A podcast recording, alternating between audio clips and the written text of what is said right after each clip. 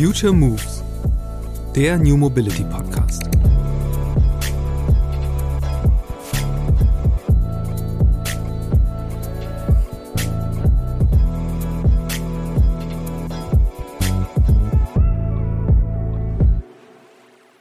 war der Anfang so, dass wir von Endkunden über eBay Kleinanzeigen die ersten Bikes aufgekauft haben. Äh, da haben wir die Ware dann auch selber in Deutschland abgeholt ähm, und refurbished dann eben verkauft. Dann haben wir angefangen, sogenannte B- und C-Ware bei den großen Herstellern aufzukaufen. Das sind Messemodelle, Ausstellermodelle, Test, Testbikes ähm, oder halt auch Bikes, die gewisse Schäden haben in, aus der Produktion. Da kamen dann sozusagen die ersten LKWs angerollt ähm, bei uns äh, hier im, im, im Office bzw. Werkstatt.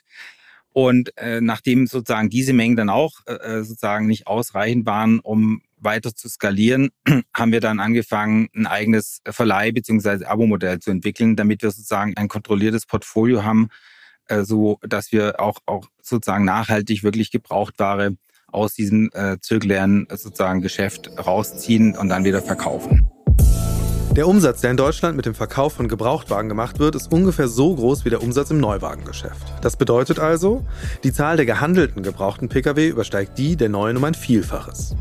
Darum war die Geschäftsidee meines Podcast-Gasts im Grunde ein No-Brainer. Denn als vor ein paar Jahren der Boom der E-Bikes gerade anrollte, war Thomas Bernig bereits klar, auch die Nachfrage nach gebrauchten, general überholten Bikes wird bald anziehen. Und so kam es dann auch. Im fünften Jahr nach der Gründung von Rebike wird auf dem Marktplatz bereits eine fünfstellige Zahl von Used E-Bikes verkauft. Doch der Weg hierhin verlief alles andere als geradeaus, wie Thomas mir erzählt hat. Anfangs hätten er und sein Mitgründer sich ihre Ware noch über eBay Kleinanzeigen zusammengekauft. Doch schnell stießen sie auf ein großes Problem. Der Markt gab viel zu wenige Räder her, um die stetig steigende Nachfrage zu decken. Also stellten die Schwaben ihr Geschäftsmodell quasi auf den Kopf. Statt Elektroräder aus Privatbesitz zu refurbischen und weiter zu verkaufen, erzeugt Rebike die Gebrauchtware inzwischen selbst. Wie genau das funktioniert, welches Potenzial noch im E-Bike-Gebrauchtmarkt steckt und wie die fortschreitende Digitalisierung das Fahrrad verändern wird, darum geht es in dieser Podcast-Episode mit Rebike-Mitgründer und Geschäftsführer Thomas Bernig. Auf geht's! Hallo Thomas, ich freue mich sehr, dass du im Podcast bist. Hallo Christian. Euer Business besteht darin, dass ihr gebrauchte E-Bikes wieder aufbereitet und weiterverkauft. Und das ist eine Business-Idee, mit der ihr 2018 angefangen habt. Also kann man, glaube ich, mit Sicherheit sagen, weit bevor dieser riesige Boom dieser Fahrzeugkategorie überhaupt begonnen hat. Was war der Anstoß damals, in dieses Business zu gehen? Ja, der Anstoß damals war, äh, dass mein Co-Founder Sven und ich ähm, sozusagen die Idee hatten, äh, einen gebrauchten Marktplatz äh, aufzubauen, weil wir damals einfach äh, nur bei eBay Kleinanzeigen sozusagen gesehen haben, dass es dort gebrauchte E-Bikes zu kaufen oder zu verkaufen gibt. Es gab bis dato einfach keinen professionellen Anbieter, keinen Marktplatz dafür. Und so kamen wir letztendlich auf die Idee, Rebike zu gründen und äh, diesen Marktplatz aufzubauen. Ähm, wir haben also quasi die ersten Bikes selber gebraucht, aufgekauft, refurbished und dann verkauft. Also das heißt, ihr habt da wirklich eBay Kleinanzeigen aufgerufen oder auch eBay und da mitgeboten und dann genau. irgendwie die Fahrräder abgeholt. Genau. In der kleinen Werkstatt wieder aufbereitet und wieder ja, losgeschickt. Okay. Sozusagen bei uns im Keller, in der Garage, das haben wir angefangen.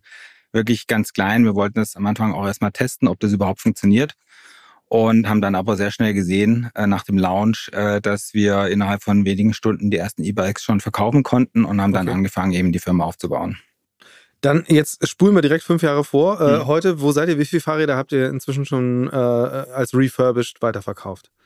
Also wir werden dieses Jahr äh, roundabout 10.000 Bikes verkaufen. Da sind auch einige neue Bikes mit dabei. Äh, wir verkaufen auf Freebike nicht nur gebrauchte, sondern auch neue Bikes, insbesondere weil wir für unser Abo-Modell, was ja sozusagen die zweite Plattform ist, die wir betreiben, äh, diese neuen Bikes auch vorhalten müssen und dann entsprechend auch diese äh, äh anbieten. Ja. Be bevor wir sozusagen in diese ganze Bandbreite mhm. kommen, wie das mhm. Business heute läuft, würde ich mhm. gerne mal über dieses Refurbishing allein, also direkt darüber sprechen, mhm. was das eigentlich genau bedeutet mhm. und ähm, wo da die besonderen Herausforderungen stehen und vor allen Dingen auch, was das eigentlich so für, für, für Zeiträume sind. Wie alt sind die Fahrräder vor allen Dingen anfangs gewesen, die ihr gekriegt habt und mhm.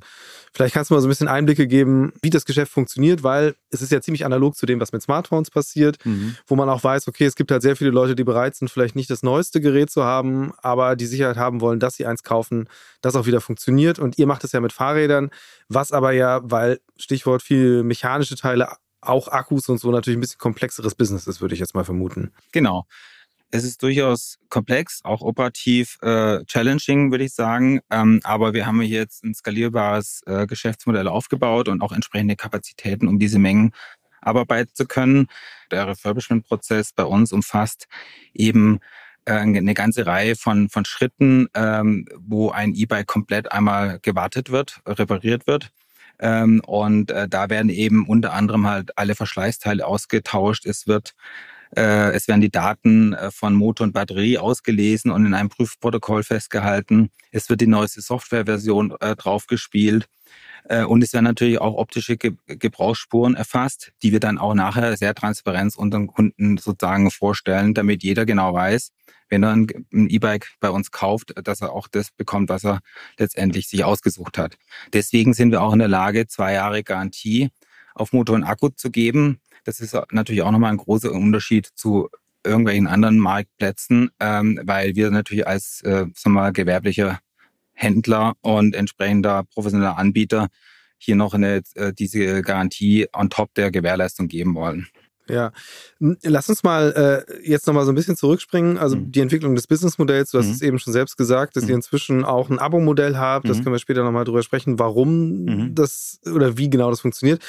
Ähm, aber wenn ich es richtig verstehe, heißt das, ihr habt irgendwann seid ihr abgekehrt davon, wirklich das einzelne individuelle Fahrrad äh, zu refurbischen, sondern setzt jetzt eher darauf, dass ihr ganze Flotten bei euch durchlaufen lasst. Wenn wir ein paar Jahre zurückblicken, war der Anfang so, dass wir von Endkunden über eBay Kleinanzeigen die ersten Bikes aufgekauft haben. Äh, da haben wir die Ware dann auch selber in Deutschland abgeholt ähm, und refurbished dann eben verkauft.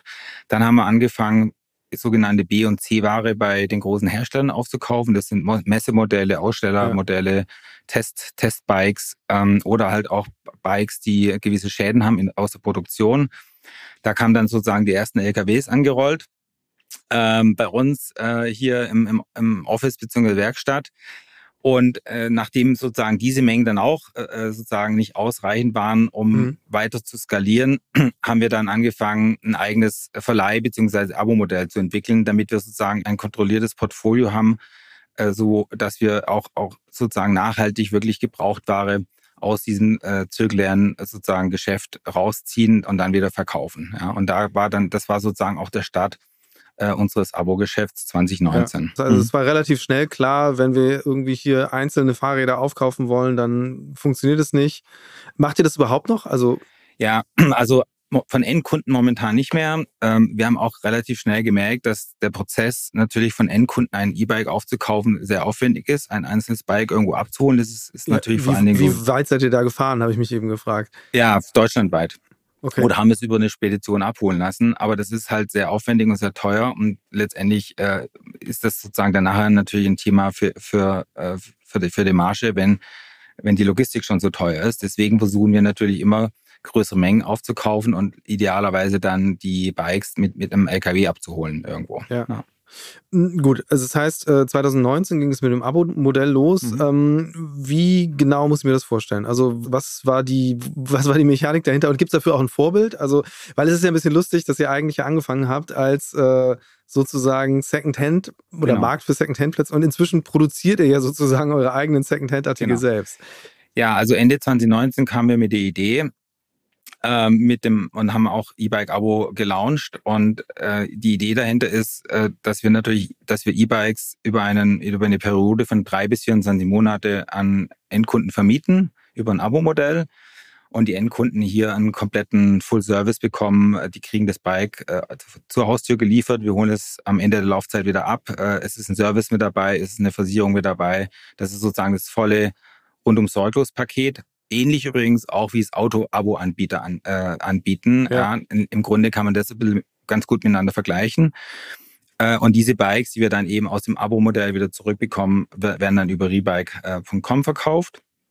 Ähm, und äh, ja, das war ja dann Ende 19, Anfang 20 war, kam dann Corona, äh, alle erstmal kurz in Schockstarre und äh, dann aber relativ schnell ging dann eigentlich äh, der Run los auf unsere das war ja eigentlich, Das waren ja wahnsinnige Boomjahre. Genau, also. das 2020, 21 waren wirklich sehr stark. Und dann kam natürlich auch das Thema Supply Chain. Äh, Problematik. Das heißt, die Warenverfügbarkeit wurde schwieriger. Ähm, auch der Ankauf von Gebrauchtware am Markt wurde schwieriger. Also es gab eine generelle Knappheit äh, von mhm. E-Bikes. Ähm, wir konnten uns da ganz gut durchkämpfen, haben ordentlich auch Ware geordert. Wir haben ja für das Abo-Modell auch Neuware äh, bezogen von den ja. Herstellern und wir arbeiten ja ausschließlich mit großen Premium-Brands zusammen. Und äh, ja, und diese Ware, die wir dann übers Abo äh, sozusagen einmal äh, verkauft haben, haben wir dann im zweiten Schritt dann nochmal über Rebike äh, an Endkunden entsprechend veräußert. Ja, äh, wie ist denn so der Zustand von solchen Fahrrädern eigentlich? Du hast es eben selbst gesagt, ihr seid im Premium-Segment mhm. unterwegs. Das sind ja ähm, schon sehr hochwertige Fahrzeuge, mhm. die auch entsprechend ähm, ja, robust sind, denke ich mal, auf der einen Seite, auf der anderen Seite aber auch, gerade wenn du sagst, äh, das sind Abo-Modelle, also Leihräder, äh, die Leute gehen ja These tendenziell ein bisschen weniger verantwortlich mhm. damit um, als wenn sie selbst irgendwie die vollen 5.000, 6.000 Euro dafür bezahlt haben. Merkt man das? Also wie so Fahrräder, in welchem Zustand die ankommen? Zum Teil merkt man das, aber im Durchschnitt muss man sagen, ist die Ware sehr ordentlich, die zurückkommt. Ähm, da kann man wirklich sagen, die Leute geben drauf Acht. Zudem hilft natürlich, dass wir auch das Thema Service inkludiert haben. Das heißt, wenn jemand ein Bike länger als ein Jahr hat, dann soll er auch bitte den Service äh, machen äh, vor Ort bei einem Händler oder in der Werkstatt. Ähm, wir, wir zahlen es ja dann auch, gerade beim Abo-Modell. Äh, insofern, äh, die Bikes haben Durchschnitt zwischen 1000 und 1500 Kilometer. Äh, wenn sie mhm. zurückkommen, sind im Durchschnitt sagen wir, zwischen ein und eineinhalb Jahre alt. Ähm, und damit verkaufen wir am Ende des Tages immer noch ein junges, gebrauchtes Bike. Ja. Was kann man denn eigentlich äh, so erfahren über so ein E-Bike? Also es ist ja auch schon inzwischen ein sehr digitalisiertes Produkt. Du sagst selbst, ja, Laufleistung. Mhm. Was, was für Daten stecken da noch drin? Ja, da stecken zum Beispiel Daten drin, wie, wie oft wurde ein, ein Akku geladen. Ja, also die, La die Anzahl der Ladezyklen, mhm. was ganz, ganz wichtig ist für einen Akku. Wie, wie stark wurde er geladen äh, und so, wie viel Kilometer Laufleistung, aber nicht nur, wie, wie die Geschwindigkeit kann man rauslesen. Äh, wurde in welchem Modus wurde gefahren, ob jetzt Turbo oder mhm. äh, in, im, im Eco-Modus und so. Solche Daten kann man gut auslesen und daraus und die speichern wir natürlich dann auch alle ab. Und daraus können wir dann wiederum unsere Erkenntnisse ziehen, um sozusagen nachher optimal und effizient äh, die Bikes zu refurbischen. Ja, ähm, gibt es denn äh, so einen Durchschnittswert, dass ihr sagen könnt, okay, so viel, so viel Arbeitszeit muss da reingesteckt werden, dass das Fahrrad dann wieder in dem Zustand ist, dass wir es weitergeben? Ja, das können wir. Ähm, also ein, ein, durchschnittliches gebrauchtes Bike, äh, da haben wir so ein Refurbishment von circa zwei bis drei Stunden. Mhm, okay. Und das heißt aber, wie viele Leute arbeiten jetzt bei euch? Äh, in der gesamten Firma circa 100, davon 40 hier in München, wo ich jetzt gerade sitze, sozusagen in der Zentrale, in der Verwaltung. Da sitzt eben Tech Marketing, äh, Finance und so weiter. Dann eben in Kempten 50 Personen, davon zwei Drittel Mechaniker, ein Drittel Logistiker. Und dann haben wir noch ungefähr zehn Kolleginnen und Kollegen, die in unseren vier Stores arbeiten. Ja. Und ähm, jetzt, um nochmal drauf zu kommen, also ihr habt ja diese verschiedenen Pfeiler, du hast sie ja erwähnt, also Privatkunden, Abo-Geschäft, dann halt das mhm. Flotten-Abo-Geschäft, mhm. äh, dann halt den, den Weiter- oder Wiederverkauf der Fahrräder, mhm. die refurbished wurden. Wie, wie, groß sind denn die einzelnen Geschäftsanteile? Also, weil das mhm. sind ja quasi so ein paar Bälle, die ihr in der Luft ja. halten müsst. Die müssen ja im Idealfall, müssen ja. die ja äh, in völliger Harmonie immer die gleichen Zahlen an Fahrrädern ausspucken, mhm. sozusagen. Genau. Ähm, also vom Umsatzverhältnis her, was äh, ist, ist, liegen wir ungefähr bei 80-20, also sprich 80 Prozent unseres Umsatzes ist der Verkauf, 20 Prozent ist das Thema Abo-Einnahmen bzw. Verleihgeschäfte. Äh, das ist so, so mal das grobe Verhältnis. Was jetzt noch dazu kommt, in den letzten sagen wir mal, zwölf Monaten, und das ist auch ein stark wachsendes Geschäft, ist, dass wir Ware von Leasingfirmen aufkaufen. Es gibt in Deutschland ja eine ganze Reihe von Leasinganbietern, die sich auf E-Bikes oder Fahrräder spezialisiert haben, die ja mit den großen Unternehmen zusammenarbeiten. Und äh, diese Leasingverträge laufen in der Regel ja drei Jahre. Ja. Und da kommt natürlich eine ganze Menge an Rückläufern in den aktuell schon und in den, nächsten, in den nächsten Jahren natürlich noch viel mehr. Also das sind so Jobräder und genau, diese, diese genau. Geschichten. Mhm. Und da erwarten wir ein sehr stark wachsendes Volumen und diese Ware äh, kaufen wir auf. Und äh, dafür brauchen wir natürlich auch dann die entsprechenden Kapazitäten. Also höre ich das richtig raus? Bislang ist es aber ein Markt, der einfach so wächst und äh, das Problem ist eigentlich eher genug Fahrräder zum Weiterverkauf zu kriegen? Im Gebrauchbereich sicherlich. Ähm, zumindest war es die letzten zwei, drei Jahre so. Ich meine, wir mhm. hatten jetzt tatsächlich so eine Sondersituation, äh, wo sowohl Neuware als auch Gebrauchtware einfach schwierig äh, sozusagen zu bekommen war. Äh, die Hersteller hatten Probleme äh, zu liefern und äh, das hat sich jetzt so auch ein bisschen aufgestaut. Jetzt ist so ein bisschen der Knoten geplatzt in den letzten, sagen wir, sechs Monaten. Es ist mittlerweile genug Ware da. Die, die, die Läger bei den Herstellern, aber auch im Handel sind jetzt erstmal voll. Das heißt, wenn du heute ein neues Bike suchst, dann kriegst du quasi, würde ich sagen, jedes Modell, was du brauchst mhm. oder suchst. Ähm, und ähm, ja, und im Gebrauchbereich wird jetzt diese Volumen auch sukzessive ansteigen, weil eben gerade der Leasing-Teil, Anteil in, auch einen großen Teil des Gesamtmarktes ausmacht. Wie ist denn überhaupt so der Preissprung zwischen äh, dem Neupreis oder UVP von den Fahrrädern äh, mhm. und dem, was es dann bei euch kostet? Also, wenn der UVP von einem Bike, ich sag mal, im Durchschnitt so 3500 Euro liegt, dann verkaufen wir das gebrauchte Bike so in der Regel zwischen 15 und 20 Prozent unter diesem Preis. Ja, das kann aber auch noch etwas mehr sein und es hängt dann aber stark davon ab, wie alt ist das Bike, wie viele mhm. Kilometer sind da drauf, wie stark sind die Gebrauchsspuren. Wir fotografieren ja jedes Bike mit unserem 360-Grad-Fotostudio, was wir selber entwickeln und aufgebaut haben so dass du am Ende wirklich jede Delle siehst, jeden Kratzer. Das, da sind wir extrem transparent, damit wir sozusagen im Nachgang auch keine Probleme haben mit den Kunden, die das Bike bei uns kaufen. Wie habt ihr das aufgebaut? Also, weil das ist ja ein, ein Geschäftsmodell, also ich meine, früher Fahrräder, gebrauchte Fahrräder, klar, entweder man hat die halt irgendwo bei Ebay gekauft, ist dann halt hingefahren, hat es gesehen und hat es im Zweifel doch nicht mitgenommen, wenn es einfach nicht so toll war. Ja. Ähm, aber so ein Geschäft zu digitalisieren und äh, wie genau war der Prozess da? Also woher kam dann auch so das Learning zu sagen, so, wir müssen hier wirklich äh, HD-Fotografie anbieten, ähm, damit die Leute dann einfach so viel Vertrauen haben in die Produkte? Also ja, gibt es dafür auch gibt's ein, gibt's ein Vorbild? Weil, also bei den Handys ist es ja zum hm. Beispiel so, da hat man ja nur so ein Dropdown-Menü, wo ungefähr so grob der Zustand steht und dann wird hm. das schon passen. So. Wir haben von Anfang an, das ging quasi bei, bei mir im Keller los, mit einem Fotostudio in kleinem gearbeitet, haben dann auch sogar einen Fotograf anfangs engagiert, der uns die ganzen Bikes foto, äh, fotografiert hat. Und dann eben in unserer ersten größeren Werkstatt haben wir ein eigenes Fotostudio aufgebaut mit einem Drehteller und fotografieren wirklich jedes Bike mittlerweile, glaube ich, mit vier Kameras über 360 Grad und äh, sind da sehr detailliert eben damit wir wirklich sehr transparent sind, weil was uns gar nicht hilft, ist, wenn wir ein Bike verkaufen und am Ende der Kunde sich beschwert und er es im Zweifel sogar zurückschickt. Ja, das ist, mhm. das frisst äh, einen Haufen Logistikkosten auf.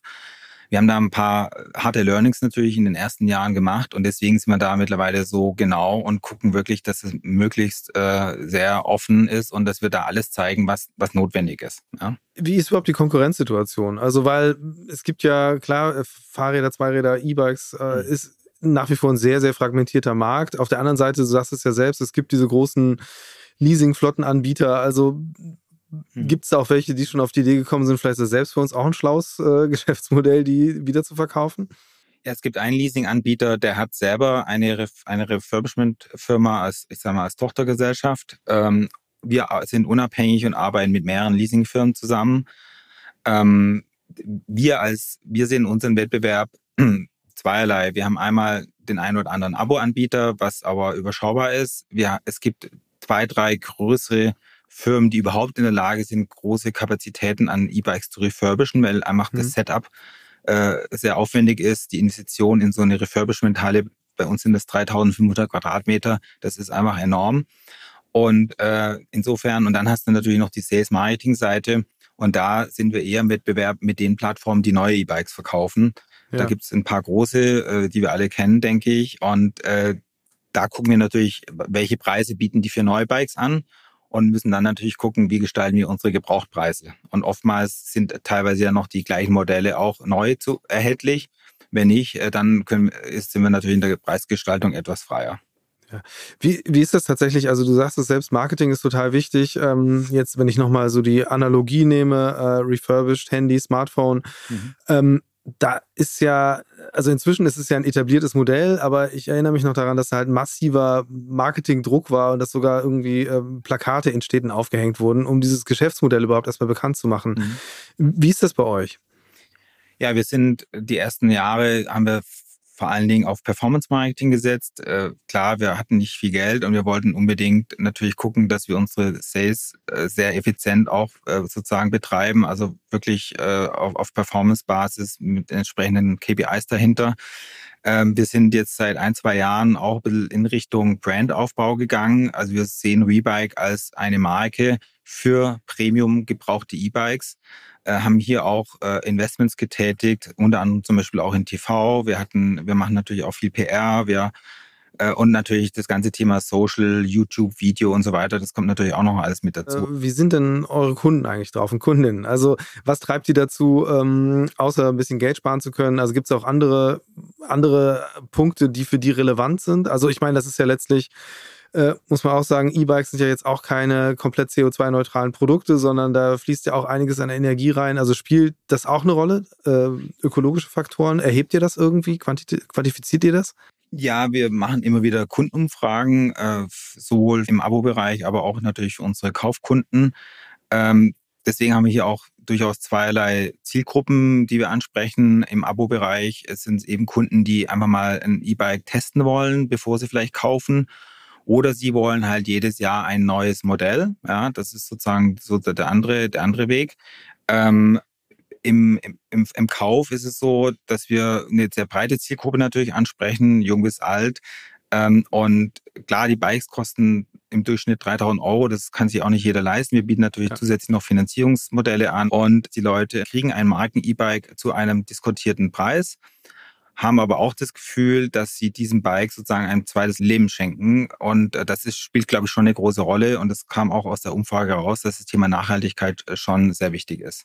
Ich würde tatsächlich gerne noch mal so ein bisschen das Thema öffnen und allgemein über das Segment ähm, E-Bike sprechen und die Entwicklung und welche Bedeutung das für die Verkehrswende auch hat am Ende. Mhm. Äh, fangen wir aber trotzdem mal ganz direkt bei dir an. Also was hat dich auf das Thema E-Bike überhaupt gebracht und dann auch dahin, äh, da ein Business draus zu machen?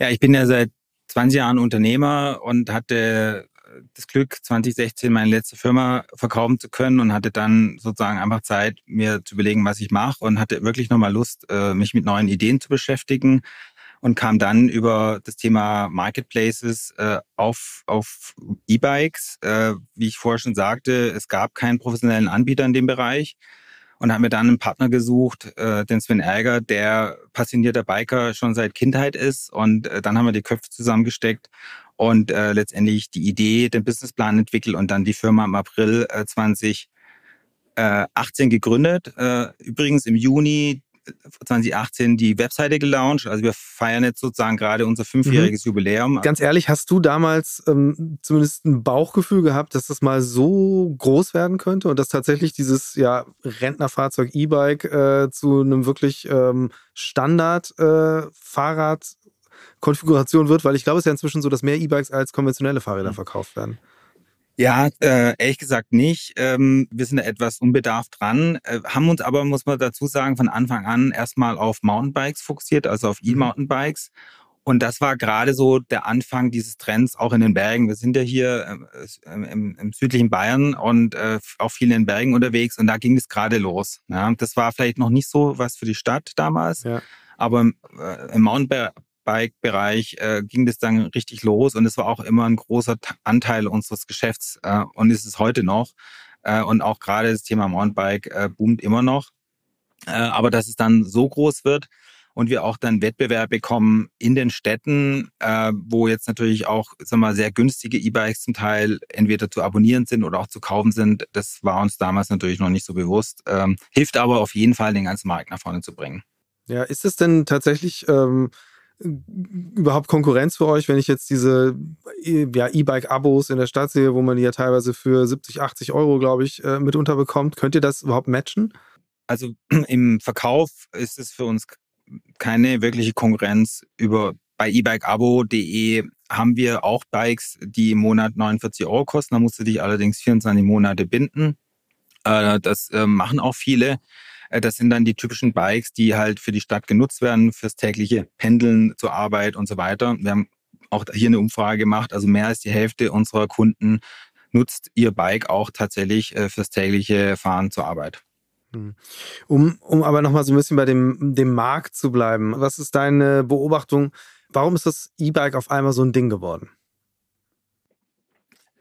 Ja, gute Frage. Ähm, es ist, äh, ich meine, dass wir wissen alle, wie teuer das Autofahren mittlerweile geworden ist, äh, auch jetzt äh, in den letzten zwei, drei Jahren. Äh, und es ist eine echte Alternative, um tatsächlich äh, sozusagen ähm, Mobilität für den täglichen Gebrauch äh, zu erhalten mit einem E-Bike. Du kannst damit äh, über, über kurze Zeit durchaus relativ äh, lange Strecken kommen. Das funktioniert super.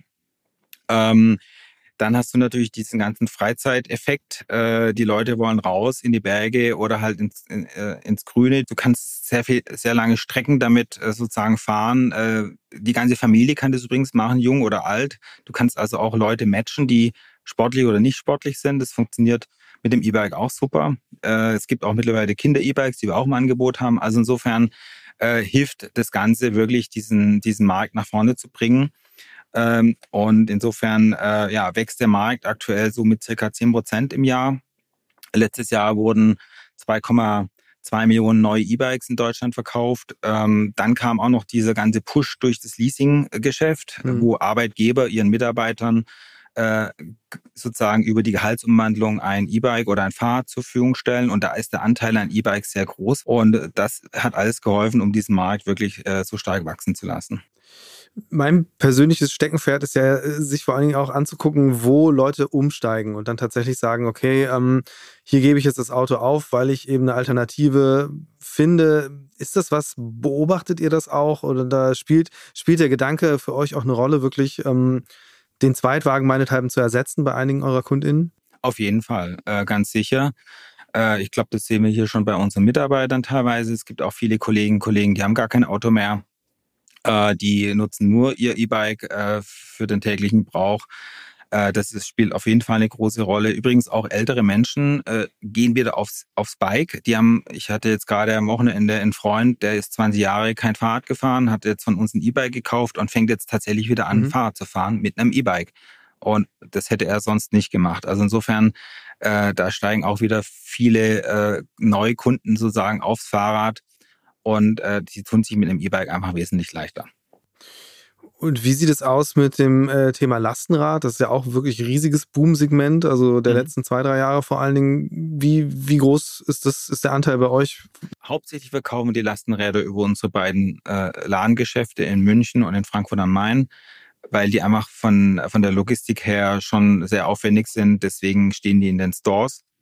Und das funktioniert sehr gut bei uns aber auch online. Wir haben sogar eine extra Packung dafür entwickelt, äh, um die auch wirklich über eine Spedition verschicken zu können.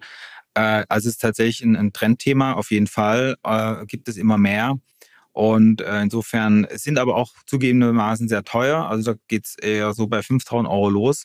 Aber auch hier gibt es mittlerweile gebrauchte, äh, gebrauchte Produkte, die wir äh, mit einem schönen Discount anbieten können. Und äh, ja, also funktioniert bei uns super. Das ist ein Thema und es wird auch weiter stark wachsen. Und wenn wir, wenn wir nochmal so ein bisschen in die Zukunft gucken, ähm, also ich nehme mal an, ähm, gerade wo ihr ja selbst äh, jetzt in großen Stückzahlen Fahrräder einkauft, um die mhm. dann ins Abo zu schicken oder eben an, an die äh, Flottenkunden rauszugeben, äh, achtet ihr auch sehr genau drauf, äh, wie werthaltig diese Modelle sind. Ähm, was mich mal interessieren würde, ist, was so deine, deine These ist, wenn man jetzt auch da mal so ein bisschen weiterdenkt, weil also gerade ist ein bisschen ruhiger geworden, aber jetzt, als der E-Bike-Boom gerade so groß war, hat man ja gesehen, dass insbesondere ähm, Auto, äh, ja, Firmen aus der Autobranche anfangen, sich dafür zu interessieren. Porsche hat ja sehr äh, investiert in Zulieferer und ähm, ich weiß gar nicht, ob da irgendwas bei rumgekommen ist, aber hieß es ja auch, vielleicht bringen die unter der eigenen Marke Fahrräder raus und ähm, das ist ja tatsächlich, wenn man sich eben anguckt, unter wel oder wie Fahrräder hergestellt werden und wie Autos hergestellt werden, da ist ja noch sehr viel Luft nach oben, was äh, Industrialisierung angeht, was vielleicht dann am Ende aber auch Qualität angeht der Produkte, Hochwertigkeit. Ist das was, was du persönlich jetzt beobachtest oder was für euch auch eine Rolle spielt? Ja, spielt für uns schon eine Rolle. Wir versuchen auch, äh, uns hier immer auch inhaltlich und vom Know-how her weiterzuentwickeln. Äh, wir sind zum Beispiel auch mit Bosch direkt in Kontakt äh, und Bosch ist einer der großen Player in diesem Markt, äh, wie du wahrscheinlich weißt. Äh, sie haben immer noch den größten Marktanteil, was äh, Motor und Akku angeht äh, und versuchen da natürlich auch immer up-to-date zu sein, was die Entwicklung angeht. Es, insofern sind wir da immer dran, uns sozusagen hier mit, mit den ganzen Playern am Markt auszutauschen, auch natürlich mit den großen OEMs. Und wie du gerade sagtest, es gibt äh, große Autofirmen, die in, in dieses äh, E-Bike-Thema reinschnuppern oder sich sogar schon sehr aktiv darum kümmern, wie jetzt zum Beispiel Porsche. Ähm, und ja, insofern äh, gucken wir natürlich schon, was macht, wie, was macht der Kfz-Markt, äh, E-Bike-Markt, äh, gerade zum Beispiel im Gebrauchtbereich ist der Anteil von äh, PKWs im Verhältnis zu Neuwagen äh, viel, viel größer. Das heißt, ja. wir sehen das ganze Thema gebraucht. E-Bike äh, ist wirklich noch am Anfang. Ja, da reden wir über ein Prozentpünktchen oder so im Vergleich zum Neu. Ja. Und äh, deswegen ist es für uns immer ganz spannend, natürlich auch sich andere Branchen anzugucken. Und äh, ja, insofern äh, bleibt es auch in dem Bereich sehr spannend. Glaubst du denn, ähm, jetzt auch mal bezogen auf euch selbst, also jetzt mal der These folgend, dass dieser Markt größer wird, größer und größer werden wird. Mhm. Äh, also entsprechend auch die Volumina, die ihr abnehmt, habt ihr schon mal mit dem Gedanken gespielt, auch ähm, ein eigenes Fahrradmodell auf den Markt zu bringen, entwickeln zu lassen oder zumindest so weit zu customizen, dass es dann optimierter ist auf eure, euren speziellen mhm. äh, Anwendungsfall? Wir hatten das sicherlich vor zwei, drei Jahren mal überlegt, ähm, sind aber mittlerweile ganz froh, dass wir das nicht getan haben, weil wir einfach jetzt die Erfahrung gesammelt haben, wenn du den Zweitmarkt äh, wirklich so aktiv gestalten willst, wie wir das wollen, dann ist es auf jeden Fall äh, wichtig, dass du wirklich die großen Marken äh, auch äh, dabei hast, weil die sind werthaltig. Ja. Jetzt einmal eine No-Name-Brand äh, gebraucht zu verkaufen, ist viel, viel schwieriger als halt eine bekannte Marke, ob das jetzt äh, äh, KTM ist oder, oder Cube oder, oder Specialized, Scott, wie auch immer. Das sind gebrauchte Bikes, äh, die wir immer sehr gut verkaufen können. Aber ein, ein No-Name-Brand ist, ist wirklich schwierig. Deswegen fokussieren wir ausschließlich auf Premium-Brands, was den Verkauf von Gebrauchten angeht. Das gut, dass du das Stichwort mit den Marken gibst. Ähm, was glaubst du denn, also weil eben so viel Bewegung ist in diesem E-Bike-Markt, äh, ist ja am Ende auch ein Fenster dafür da, dass neue Marken entstehen können. Wie schätzt du das ein? Also sind die Claims da schon aufgeteilt oder siehst du da tatsächlich Luft noch nach oben. Also vor allen Dingen, wenn man jetzt so ein bisschen die Analogie zur Autobranche herstellt, wo man ja auch gerade sieht, dass inzwischen, was ja auch vor zehn Jahren, glaube ich, niemand drauf gewettet hätte, auf einmal chinesische Autohersteller als Marke, auch als hochwertige Marke äh, betrachtet, auch in Europa Fuß fassen. Mhm. Wie ist das in der Fahrradbranche? Also vor fünf Jahren gab es eher so die traditionellen Anbieter und Marken, äh, die auch heute noch führend sind. Dazwischen gerade jetzt im Corona-Boom gab es einige Startups, die versucht haben, E-Bikes oder eine E-Bike-Marke aufzubauen, äh, die, ich sag jetzt mal, in Asien produziert haben und dann eben versucht haben, hier Fuß zu fassen und in Europa zu verkaufen. Wir haben das auch mit denen teilweise ausprobiert. Mhm. Im Nachhinein muss man sagen, dass einige davon es heute nicht mehr gibt, einige dieser Firmen. Die haben sich schwer getan, hier einen großen Vertrieb aufzubauen und man muss auch dazu sagen, die Qualität der Ware war nicht immer optimal. Und das Problem ist schon, dass du auch viel in die Entwicklung investieren musst, äh, in die, und auch in die Weiterentwicklung von, von der E-Bikes. Äh, und äh, da haben natürlich die großen Player einfach mehr Power und können entsprechend auch wirklich hier langfristig in, in neue Technologie investieren. Und deswegen glaube ich, dass so kleinere Anbieter es tatsächlich eher schwer haben. Ähm, aber es wird immer den einen oder anderen geben, der den Durchbruch, glaube ich, schaffen kann. Ähm, aber ja, es ist nicht einfach auf jeden Fall. Ähm, es gibt sicherlich Marken, äh, die, äh, ja, oftmals sind es auch familiengeführte Unternehmen, die hinter diesen E-Bike-Herstellern äh, äh, sind sozusagen und da ist eine gewisse Konsolidierung vielleicht jetzt zu erwarten, aber so kleinere Marken äh, tun sich, glaube ich, schwer bei diesen Newcomern eine Sache, die mir da häufiger begegnet ist, ist, dass die ja gesagt haben, okay, wir wollen aber eben das Fahrrad auch als digitales Produkt verstehen, also mhm. da tatsächlich ja deutlich weiter springen, als die etablierten Hersteller das tun. Mhm. Nachvollziehbarerweise. Hm, was siehst du da noch, was siehst du für Potenzial, was wirklich so das Thema Connected Bikes angeht ähm, und überhaupt die stärkere Ausstattung der Fahrzeuge noch mit Elektronik, was ja euer Business auch voranbringen würde? Also je mehr ihr über so ein Fahrrad wissen könnt, desto besser könnt ihr natürlich einschätzen, äh, wie das dann in den Refurbishment-Markt zu bringen ist.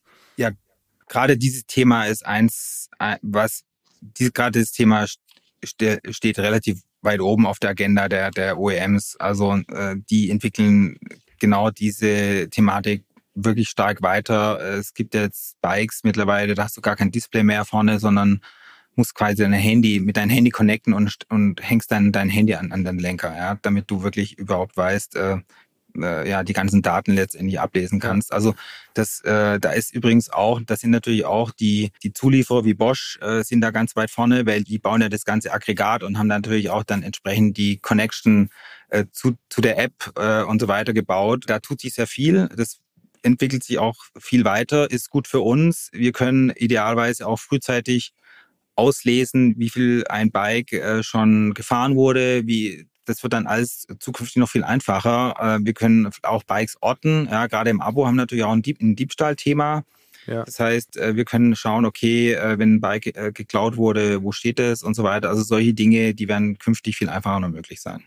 Ja, und das ist ja auch weiter denkbar. Also in dem Moment, wenn man dann auch Stürze rekonstruieren kann oder so, das hilft ja genau. auch. Also genau. äh, jetzt so gegen Ende würde mich nochmal der Ausblick interessieren. Was würdest du sagen, sind jetzt so die großen Trends im E-Bike-Bereich, die kommen? Ja, also ich denke nach wie vor, dass das Thema der Besitzmodelle ganz wichtiges, ein wichtiger Treiber sein wird. Ähm, dass man E-Bikes nicht nur kaufen muss, sondern man kann sie entweder mieten, kurz, kurzfristig mieten, mittelfristig mieten, man kann sie über drei Jahre leasen. Das ist weiter ein, ein wichtiger Treiber für, das, für den gesamten Markt. Ähm, technologieseitig, wie gerade schon gesagt, wird sich gerade auf diesem Connected-Bereich wird sich einiges tun. Äh, die Qualität wird weiter steigen, der Akku wird immer größer, du wirst, äh, du wirst künftig wahrscheinlich eine ganze Woche lang biken können, ohne dass du deinen Akku laden musst. Solche Dinge. Äh, die Auswahl wird auch immer größer von der, von der Modellvielzahl her. Ähm, insofern, da, da ist einiges möglich. und ja, insofern sind wir auch selber gespannt. Äh, demnächst ist ja die Eurobike äh, hier in Frankfurt, äh, große, die weltgrößte Messe im, im, im Fahrtbereich. Äh, da wird sicherlich einiges Neues wieder vorgestellt. Wir sind natürlich auch schon ganz gespannt. Und äh, insofern äh, gucken wir mal, wie es da weitergeht. Ich gucke mit, weil ich das auch für ein sehr, sehr interessantes Feld halte. Auch wenn ich selbst gar nicht E-Bike fahre, finde ich es aber total spannend, was da passiert, weil ich eben wirklich großes Potenzial sehe, dass da Alltagsfahrzeuge entstehen, die zumindest Menschen mit einer gewissen Wettertoleranz einfach äh, abbringen können, davon das Auto zu nutzen. Also gerade auch in der Fläche. Ähm, wo es halt nicht so viele Alternativen durch den öffentlichen Verkehr geht. Ich danke dir ganz herzlich Gerne. bis hierhin und möchte als letztes noch auf eine Rubrik im Podcast kommen, und zwar den Mix der Woche. Ähm, da geht es darum, dass ich gerne erfahren würde von dir, wie du im Alltag von A nach B kommst. Ja, äh, muss man unterscheiden, privat, beruflich, äh, Geschäftsreisen hauptsächlich mit Zug. Völlig klar, mittlerweile äh, macht auch total Sinn, äh, kann man entsprechend auch äh, die Zeit viel effizienter nutzen und, und arbeiten äh, und so weiter. Äh, privat natürlich das E-Bike. Jeder unserer Mitarbeiter bei Rebike bekommt ein E-Bike kostenfrei sozusagen für die gesamte Zeit, sowohl privat als auch beruflich nutzbar. Äh, und äh, das nutzen, glaube ich, so fast 90 Prozent aller Mitarbeiter. Äh, insofern bin ich natürlich auch sehr viel mit dem Bike unterwegs und wenn es nicht geht, dann eben im Auto. Äh, das ist natürlich auch ein Family-Thema bei mir mit, mit drei ja. Kids. Äh, da kommt man dann nicht umhin. Ähm, aber ansonsten sind es letztendlich die drei Arten.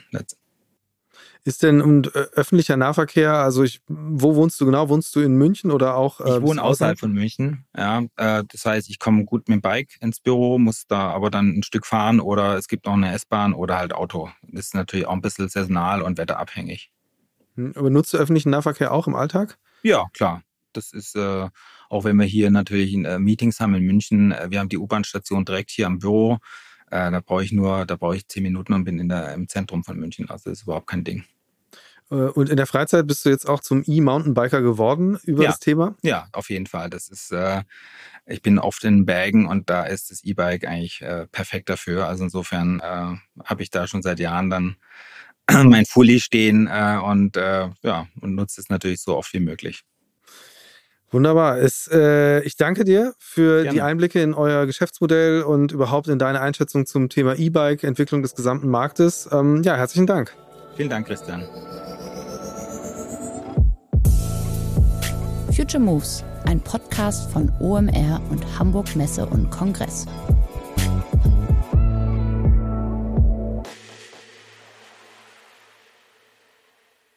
Dieser Podcast wird produziert von Podstars bei OMR.